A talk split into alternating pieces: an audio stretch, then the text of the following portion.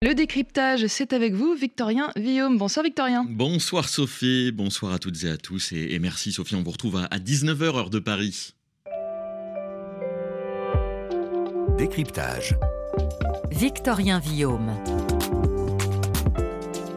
Huit ans de prison, c'est la condamnation prononcée par la justice russe en ce mois de janvier contre un certain Igor Pokusin, un citoyen ordinaire, il faut le dire, de 61 ans, qui est un opposant assumé à la guerre menée par Moscou.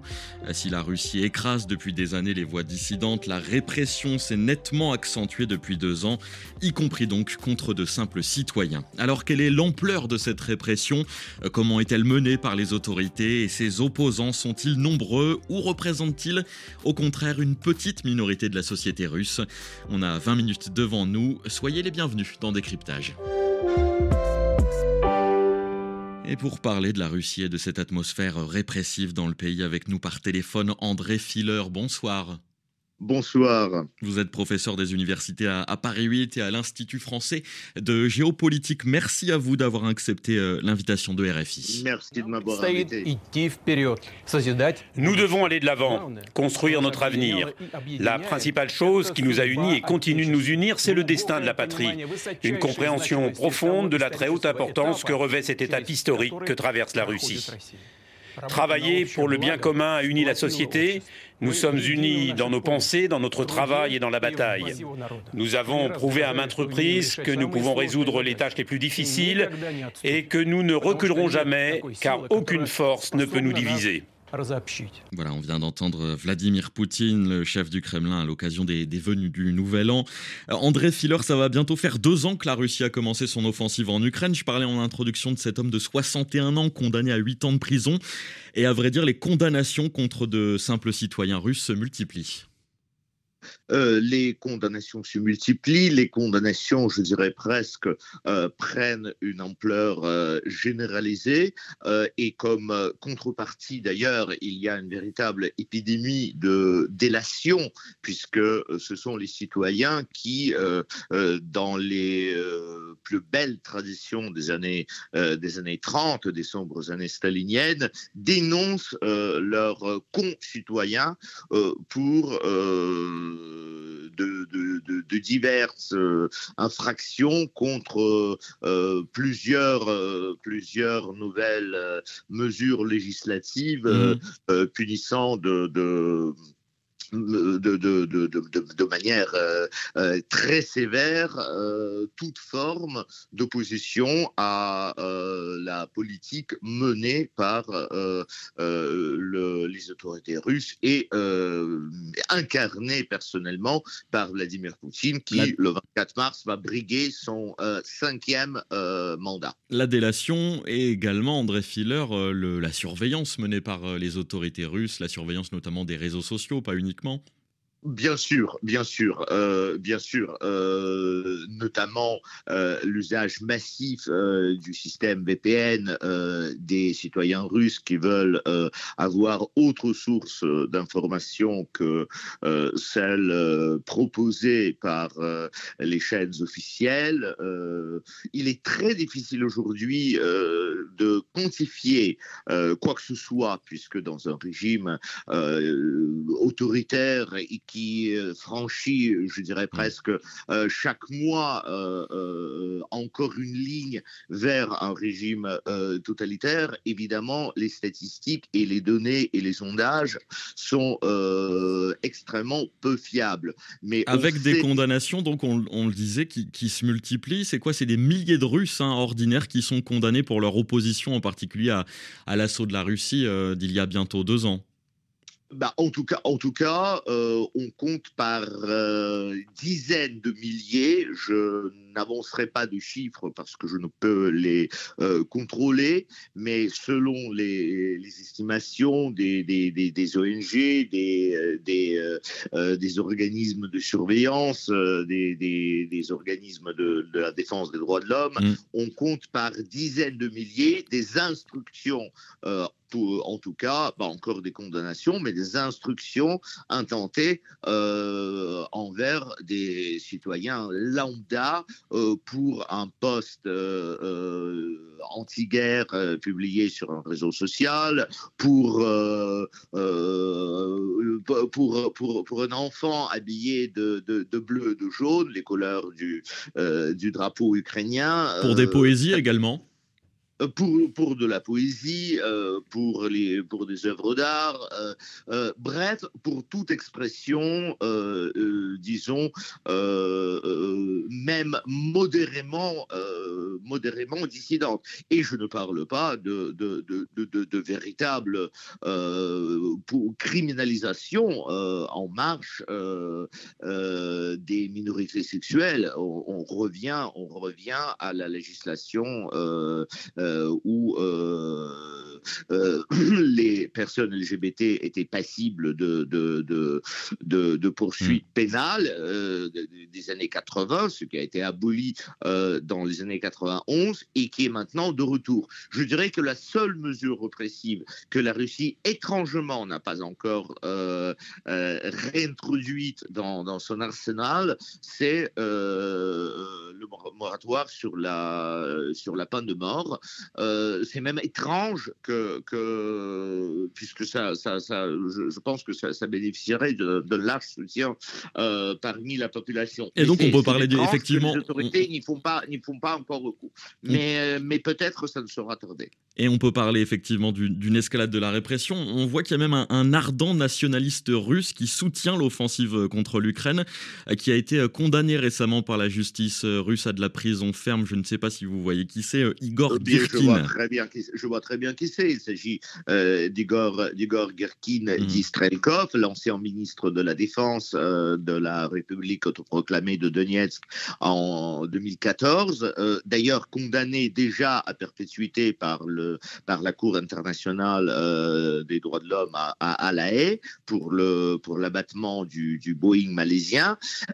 mais là, il, il devient de, de manière euh, qu'on pourrait estimer inattendue euh, euh, victime dans, dans, dans, son propre, dans, dans son propre pays pour avoir jugé Vladimir Poutine pas suffisamment décidé, si vous voulez. Donc, il, il s'agit d'éliminer, d'élaguer, si j'ose dire, la société de toute opposition, qu'elle soit de droite ou de gauche, si tant est que ces catégories puissent être appliquées à la Russie d'aujourd'hui. Et André Filler, un mot aussi de ces, on parlait de, ces simples citoyens condamnés, aussi des, des personnages de l'opposition qui sont connus. On sait que la présidentielle euh, approche à grands pas en Russie, vous en parliez. Euh, on peut parler notamment de, évidemment, euh, Navalny, l'opposant Alexei Navalny, qui lui est en prison actuellement, bien loin de Moscou. Euh, euh, Navalny est, dans, la prison euh, qui, est située le plus au nord du monde et qui porte, qui porte un, nom très poétique, vous, parlez de la poésie, du, de hibou polaire, qui, qui, est généralement un, un, un, lieu pénitentiaire où sont incarcérés des euh, condamné à perpétuité. Euh, on sait que, que, la peine de, de, de, Vladimir Navalny est aujourd'hui de 19 ans. Euh, il y a des opposants qui ont écopé 25 ans. récemment, mhm. une jeune femme accusée de, du meurtre d'un journaliste proche du regretté Prigogine, qui lui déjà a, a, purgé sa peine, si j'ose dire, mais qui vient d'être condamné à 20, 27 ans de réclusion criminelle, ce qui est le, le, le euh, euh, la, la, la, mesure carcérale la plus dure dans l'histoire de la Russie envers une femme. Et on peut aussi ajouter un, personnage, une personnage comme euh, Ekaterina Duntsova, mère de famille anti-guerre, qui a été, pour le coup, elle expulsée de la présidentielle quelques semaines après ses premières prises de parole. pourquoi cette répression est menée par les autorités russes? L'idée, c'est de continuer à, à verrouiller cette société société euh, L'idée, c'est d'asseoir la légitimité de Vladimir Poutine. Euh, et aujourd'hui, Vladimir Poutine a fait, euh, lorsqu'il a déclaré sa candidature au mois, de décembre, a fait le choix qui, à mon sens, va même presque à l'encontre de, de, son, euh, de, de, de, son objectif, la force de Vladimir Poutine. Pourquoi il, est resté insubmersible? C'est que de toute l'élite russe euh, des années 2000, disons, à partir de la fin des années 90 et jusqu'à aujourd'hui, c'était le seul qui était censé pouvoir avoir une sorte de lien, euh, euh, de lien d'affection avec la population. il, savait, il savait parler au peuple. Et euh, sauf que le peuple aujourd'hui euh, commence à ne plus vouloir entendre parler de la guerre. Et pendant très longtemps d'ailleurs, le mot guerre, comme, vous savez, a été euh, euh banni. Même la, la euh, euh, le, le, fait d'appeler l'opération spéciale, qui est la dénomination officielle de l'invasion de l'Ukraine, de guerre était passible de poursuites judiciaires. Et il y en a aujourd'hui des personnes qui qui sont en prison pour cela. Justement, je voulais vous parler de, cet arsenal. Je voulais vous parler, pardon, de cette, euh, cet arsenal, pardon de vous couper, de cet arsenal judiciaire euh, euh, qui est renforcé hein, depuis le, début de, de, la guerre menée par le, par le Kremlin, des condamnations qui se multiplient parce qu'il y a des lois qui ont été promulguées par Vladimir Poutine. Est-ce que vous pouvez nous en dire un mot? Des textes qui criminalisent notamment les, les actions publiques, je cite, visant à discréditer, par exemple, les forces russes. À discréditer, si, vous voulez, le Parlement russe, puisque le, le, les initiatives euh, législatives doivent d'abord passer par le, par le vote euh, de la Douma, euh, donc l'équivalent de l'Assemblée nationale, de la Chambre basse du Parlement russe, et la Douma russe valide pratiquement chaque mois une nouvelle loi visant à, renforcer cette répression. Et pour vous, vous m'avez posé tout à l'heure euh, mhm. la question pourquoi? Euh, Parce que il s'agit aujourd'hui pour Vladimir Poutine de se faire plébisciter. On sait que de toute manière, il sera gagnant des élections puisque euh, les, les, résultats quels qu'ils puissent être, seront falsifiés. Mais jusqu'à présent, malgré les falsifications, on savait pertinemment que si les élections avaient été irréprochables, tout de même, peut-être au second tour, Vladimir Poutine serait sorti gagnant avec 51%, ce qui s'est passé d'ailleurs en Turquie euh, de euh, Recep Erdogan euh, il y a quelques mois. André Filler, on parle de la, répression de la Russie pardon, contre les, citoyens qui haussent le ton, font part de leur opposition en public. Il y a aussi ceux qui sont contre la guerre et, et qu'ils confient à des médias étrangers. On va écouter ensemble Edouard, un russe de 25 ans, interrogé récemment par notre, notre correspondante Anissa El Jabri. Uh, je suis contre la guerre moi aussi je voudrais que mon pays soit progressiste, libéral, tout ce qu'il était au début des années 2000.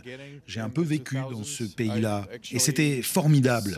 Mes amis, ma famille et moi, nous nous souvenons de cette époque où nous n'avions pas peur d'exprimer nos positions sur les problèmes de notre pays. Donc oui, j'aimerais vivre dans un pays où j'aurais la possibilité de dire ce que je veux sur le cours des choses. Aujourd'hui, c'est c'est tellement dur de le faire car il y a tellement de propagande à la télévision. Il y a tellement de gens qui ont perdu tout espoir de changement. Voilà, André Filler, est-ce qu'on sait si ces voix dissidentes, hein, qu'on vient l'entendre comme, euh, comme Edouard, euh, ce jeune russe de 25 ans qui demande plus de liberté, ça représente une petite minorité ou bien euh, c'est beaucoup plus, car on entend parfois dire que Poutine est populaire au sein de la société russe?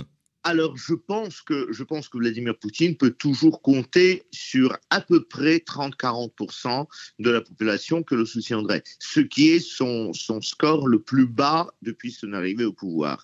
Euh, je pense qu'il y a entre 10 et 15%, euh, sachant qu'il y a eu également une très importante émigration des opposants à la guerre à partir du 24 février 2022, mais même ceux qui restent à l'intérieur de la Russie, il y a au moins euh, 10 à 20 qui sont euh, véritablement, comme ce jeune homme qu'on vient d'entendre, euh, anti-guerre et qui veulent la normalisation de la société russe.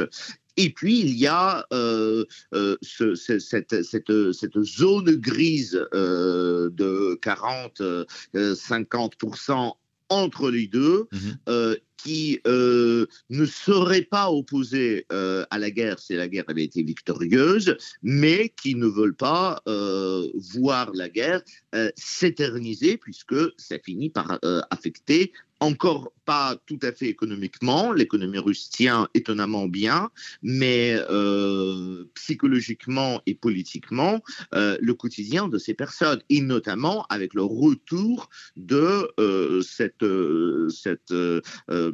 sensation de, crainte, de peur, de, double langage, quelque chose dont les Russes ont perdu l'habitude dans les années 90. Nous avons parlé hein, sur notre antenne euh, sur RFI de, ces femmes de soldats aussi qui, s'inquiètent euh, et qui, commencent justement euh, à, s'opposer à cette guerre pour certaines en tout cas. Concernant André Filler, les, manifestations, est-ce qu'il y en a encore en Russie Il y a des ONG comme l'ONG russe indépendante OVD Info qui, qui donnent des informations à ce sujet. Il y a eu une manifestation par exemple de 6000 personnes récemment dans une petite ville de l'Oural, alors c'est bien loin de, de, Moscou, justement pour critiquer l'arrestation d'un opposant à la guerre. Est-ce qu'il y a des manifestations régulières dans le pays ou bien c'est vraiment rare? Non, non, non. Cette, manifestation-là était, était absolument exceptionnelle. Euh, ce qui est important, c'est que c'était une, une, une, manifestation portée par les Bashkirs, un peuple, un peuple musulman de l'embouchure de la Volga,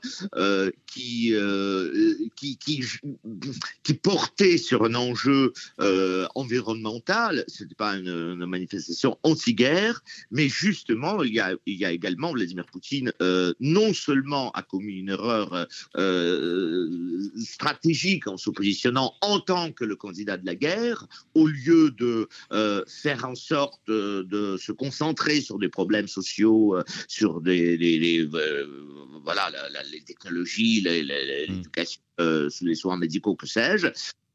il y a les anti-guerres. les anti-guerres assumer ou les anti-guerres, les, mères et les femmes et les filles de, des, conscrits qui veulent tout simplement, euh, qui, n'ont rien à faire de, l'Ukraine, mais que tout simplement que leurs hommes reviennent au foyer.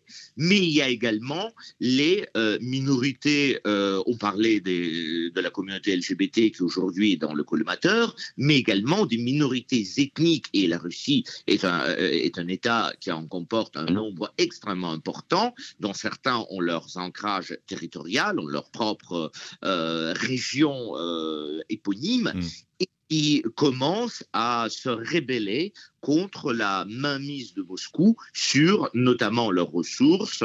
Et euh, là, c'était cette, cette manifestation d'environ plusieurs milliers de personnes en tout cas. Qui pourrait inaugurer une, une, une réaction à la chaîne. André Filler, impossible de, ne pas parler non plus dans, cette émission de ce personnage politique russe qui fait parler en ce moment. Je parle de, Boris Nadejdin qui veut se présenter à la présidentielle. Alors pour le coup, c'est le seul opposant en lice. Il est encore en train de récolter euh, des parrainages, on va l'entendre. Cette collecte s'est déroulée très différemment. Il y avait des régions où nous n'avons pas pu ouvrir de quartier général ni trouver de personnes prêtes à collecter les signatures, par exemple en Tchétchénie. Au Daghestan, nous avons fini par trouver, mais difficilement. En tout cas, à Moscou, nous avons pu recueillir des signatures venues de toutes les régions du pays. Sur les 30 000 que nous avons eues, 8 000 viennent de résidents de la capitale et un peu plus de 20 000 autres de tout le pays. Alors il nous reste environ 30 euh, secondes. Est-ce que vous pouvez nous dire qui est Boris Nadejdin plus précisément? Boris Nadejdin aujourd'hui est le seul candidat anti-guerre à la différence de Navalny, c'est quelqu'un qui, euh, qui est un homme du système, euh, qui depuis 30 ans a, a, a euh, collaboré euh, très étroitement avec le système de Vladimir Poutine et qui de ce fait a beaucoup plus de chances que Navalny à fédérer la population, euh, qui ne euh, qui s'exprime avec énormément de prudence sur la, la, la manière d'achever la guerre, mais qui au moins euh, euh, prône l'idée que cette guerre doit euh, s'arrêter. Et, qui rassemble, et qui rassemble en tout cas autour de lui euh, les opposants en ce moment à Vladimir Poutine. Merci beaucoup André Filler d'avoir accepté de participer à Décryptage. Je rappelle que vous êtes professeur des universités à Paris 8. À la réalisation, c'était Hélène Avril. Merci également à Emmanuel Sevin et Arnold Assewa. Très belle soirée sur RFI.